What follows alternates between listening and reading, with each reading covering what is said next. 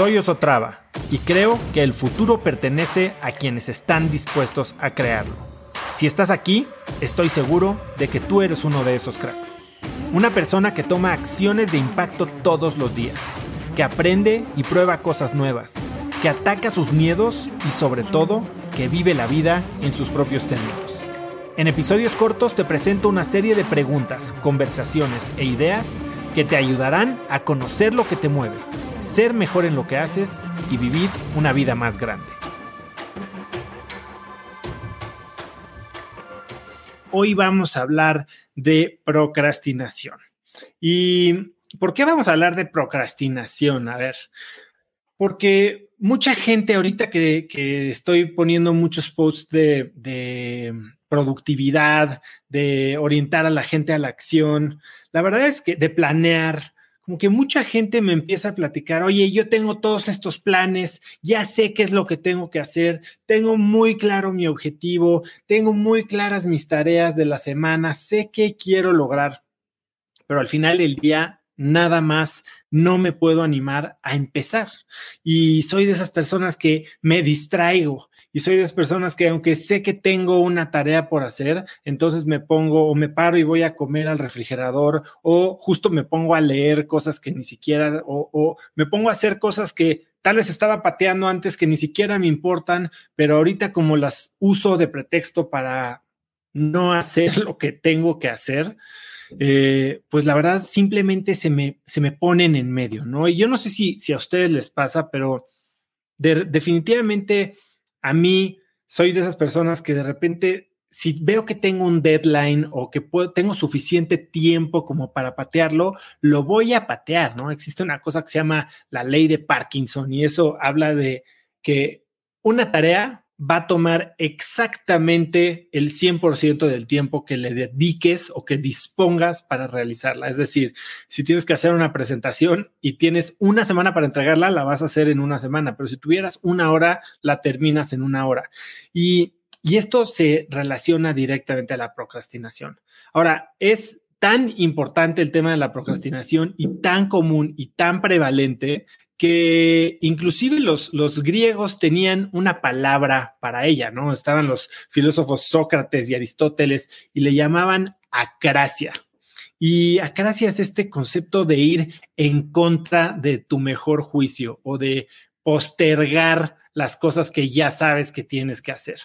Y a ver, ¿por qué hacemos esto? O sea, ¿por qué si ya sabemos que tenemos que actuar que queremos hacer, porque a veces es lo que tenemos que hacer, pero a veces es que queremos hacer algo. ¿Por qué si ya tenemos algo que intrínsecamente sí queremos hacer, por qué simplemente no lo hacemos? Y de lo que yo he descubierto en mi experiencia tratando con eh, emprendedores, con empresarios, eh, entrevistando ya casi a 100 cracks, creo que hay dos razones principales por las que por las que pateamos las cosas, por las que no tomamos acción. Una de las razones es el miedo. Y la realidad es que cuando estamos e, enfrentando una tarea, eh, normalmente, si no la hacemos es porque estamos tal vez eh, evitando algún tipo de, dolor, ¿no? Algún tipo de sufrimiento. Probablemente si es algo que nos va a dar una recompensa futura, hacer esta acción inmediata nos implica algún tipo de inversión que no necesariamente está correlacionada o, relacionada a una recompensa inmediata. Y nos da miedo tener esta inversión, ¿no? De repente nos da miedo tal vez eh, no llenar ciertas expectativas eh, de, de, lo que la tarea nos puede recurrir. Y entonces lo que hacemos es evitamos este desconfort de la inversión o del, del esfuerzo que nos pueda requerir hacer esta tarea, pateándola un poco. Y la segunda razón por la que a veces no actuamos es porque no vemos ni siquiera, olvídate que la recompensa esté en el futuro, la recompensa ni siquiera está visible. ¿Qué significa eso? Que estamos tal vez enfocados en realizar una tarea que no tiene una clara alineación con nuestro propósito o nuestro objetivo o que no nos va a sumar básicamente. Si no estás viendo el beneficio de algo que te va a requerir una inversión en energía, en tiempo, en esfuerzo, en, sudor, eh, pues muy probablemente no vayas a estar muy incentivado a hacerla. Y entonces la vas a patear hasta el momento en el que sea totalmente inevitable de hacer. Y es lo que básicamente nos dice la ley de Parkinson, ¿no? ¿Qué es lo que pasa con este miedo, no? O sea, ¿cómo, cómo podemos entonces evitar caer en, en esta conducta destructiva de patear lo importante. Y no solo eso, sino lo que pasa cuando pateamos lo importante es que estamos dedicando ese tiempo a actividades que no solo no contribuyen a este objetivo más grande o al, progreso en una tarea que necesariamente nos debería de importar, sino que estamos haciendo cosas que tal vez simplemente hacen que perdamos el tiempo, son distractores, son cosas que nos dan placer inmediato, son eh, son cosas que, simplemente nos mantienen ocupados sin en realidad tener un significado profundo.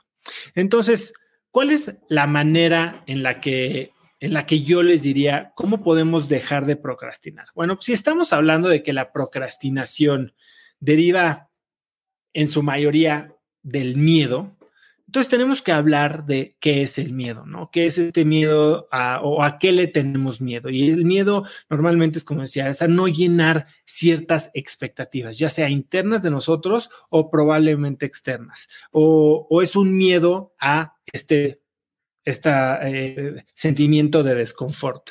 Entonces vamos a poner la analogía. ¿Cómo te llevas a la acción? y el miedo se alimenta de una cosa principalmente de lo que se alimenta el miedo es, a ver si alguien sabe y alguien me lo puede poner por aquí, es una palabra. ¿Qué, qué es lo que le das? Y entre más le das al miedo, más crece este miedo.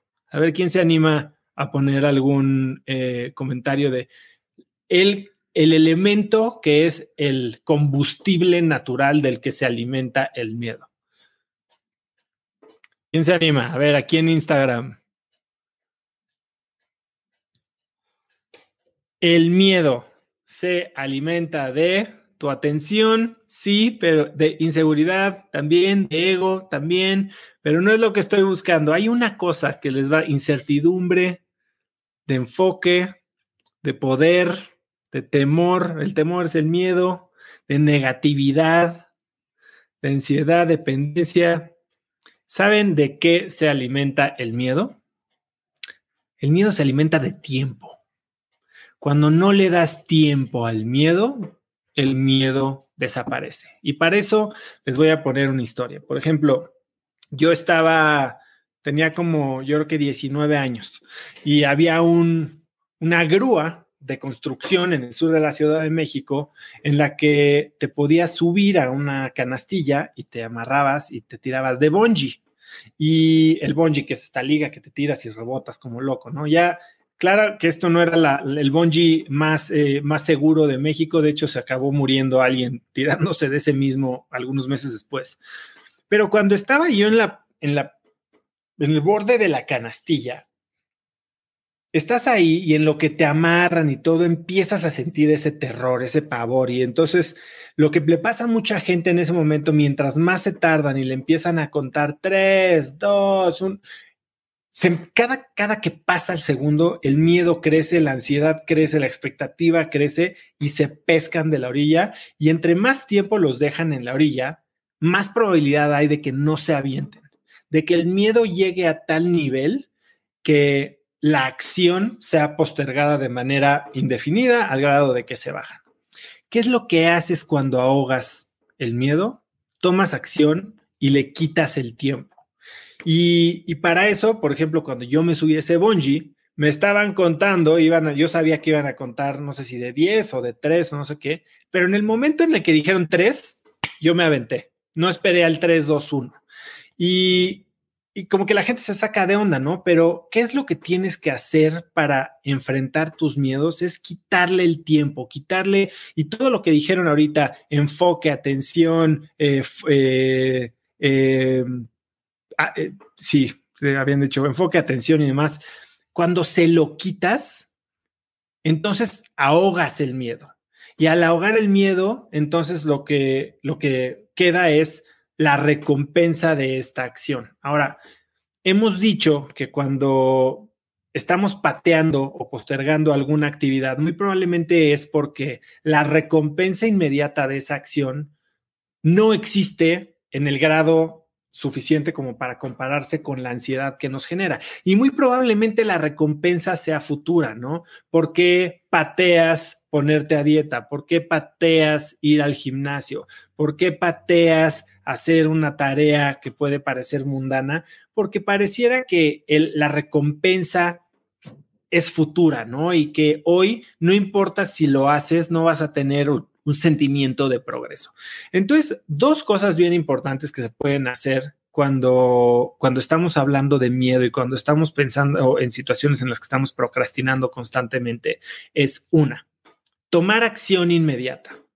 Y para tomar acción inmediata no necesitas pensar en realizar una actividad completa. Imagínate que tienes que escribir un correo súper largo o que tienes que escribir el capítulo de un libro o que tienes que hacer una presentación. Pensar en, este, en esta tarea tan grande puede ser todavía mucho más amenazadora o mucho más intimidante al grado de que es, mucho más factible que la patees. Entonces, ¿cómo puedes reducir la fricción para que esta inversión que tienes que hacer sea menor, parte la tarea en, en, en fases más pequeñas o en pedazos más pequeños. Y yo lo que digo mucho es, dedícale un minuto. Oye, si tienes que leer un reporte gigantesco, dedícale un minuto. Un minuto vas a ver que lo que genera es inercia, genera momentum y muy probablemente si das ese primer paso y ya entras a ver y, lees el primer párrafo del reporte o haces la primera slide de la presentación, muy probablemente eso es lo único que necesitabas para ponerte en acción. Aquí el, gran problema o el, gran, la gran consecuencia de la procrastinación es la inactividad, es la inmovilidad. Cuando logras romper esa tendencia de inmovilidad, que es básicamente inercia, y das el primer paso, que lo puedes hacer con un solo minuto, eh, las cosas cambian porque ya hay movimiento y el movimiento genera más movimiento. Y la segunda cosa que, que puedes hacer para evitar la procrastinación es invertir, así como estás reduciendo la fricción para empezar al romper la tarea en, pequeñas partes, lo que puedes hacer también es trasladar un poquito de la recompensa que normalmente es futura a una recompensa presente. Piensa en cómo puedes hacer que la inversión que vas a realizar en ese momento exacto sea un, algo que puedas eh, cobrar, por decirlo así, que puedas disfrutar de una manera inmediata. Y de esta manera, si estás entonces invirtiendo poco, pero ya también cobrando, la, la, ecuación se hace mucho más atractiva que invertir mucho y no cobrar nada, que es lo que genera la procrastinación. Ahora, hablé de otra cosa antes, ¿no? Una cosa es el miedo y es este miedo de la ecuación desbalanceada, pero la otra razón por la que procrastinamos es porque no estamos haciendo algo en lo que creemos. ¿Cuándo procrastinas? ¿Cuándo pateas las cosas? Cuando no ves un beneficio. Y el beneficio no solo tiene que ver con traer la recompensa futura al presente, tiene que ver con una, con que compres el objetivo general de esta actividad, de que entiendas no solo en términos de beneficio futuro, sino de alineación con tu propósito, de alineación con tus verdaderos valores y que sepas que lo que estás haciendo en sí mismo significa una actividad que tú estás disfrutando. Que, y eso es algo de lo que yo hablo mucho, ¿no? O sea, ¿por qué pensar en, ok, esta recompensa futura la tengo que medio materializar en el presente simplemente para hacer que la actividad que estoy haciendo ahorita parezca menos desagradable? No, tenemos que pensar en que eh, hagamos solo lo que amamos, ¿no? Hace poco estaba leyendo un libro eh, que se llama The Highest Goal y que recomendé la semana pasada en Viernes de Cracks. Y y, tiene una, una filosofía de que se llama Live With, ¿no? Y, como que habla de ciertas frases o de, ciertas medio filosofías o de ciertas reglas de vida que puedes llevar como por un, una manejada de prueba, ¿no? Y una de estas que recomienda es, dice, haz solo lo que amas y ama todo lo que haces. Entonces, si tomamos esta frase de haz solo lo que amas y ama todo lo que haces y vivimos y, de verdad nos concentramos en vivir una semana, por ejemplo, con esa filosofía, partiendo de esta, este primer principio, por llamarlo así, entonces vamos a poder enfocar nuestras energías en hacer solo las cosas que hacemos, pero entonces todo lo que hacemos, hacerlo como con un amor y con una pasión y con una conexión que no requiere de una recompensa futura, ni de trasladar una recompensa futura al momento presente, sino por su simple hecho de ser, ya significa que lo amamos y entonces cuando amas algo, rara vez lo vas a patear al futuro, rara vez lo vas a procrastinar.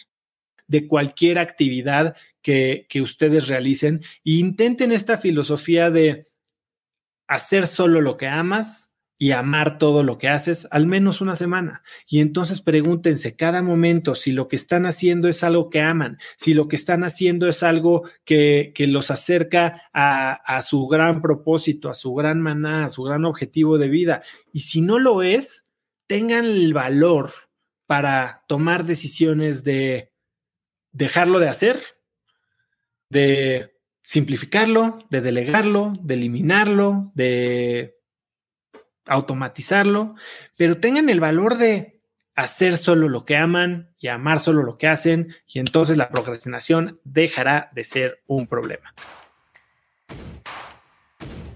Conecta conmigo en Instagram como arroba osotrava y dime qué te pareció este episodio. Mi meta es inspirar a una nueva generación de hispanos a vivir vidas más grandes. Y si me quieres ayudar a lograrla, lo mejor que puedes hacer es seguirme en Spotify y dejar una reseña en Apple Podcasts para así subir en ese ranking. En tu reseña cuéntame de qué temas, categorías o personas te gustaría aprender y me aseguraré de leerlas para darte el contenido que quieres. Y no olvides unirte a mi comunidad de cracks en cracksnetwork.com es gratis y conectarás con más gente en el mismo camino de crecimiento que tú. Eso es todo por hoy. Yo soy Oso Traba y espero que tengas un día de cracks.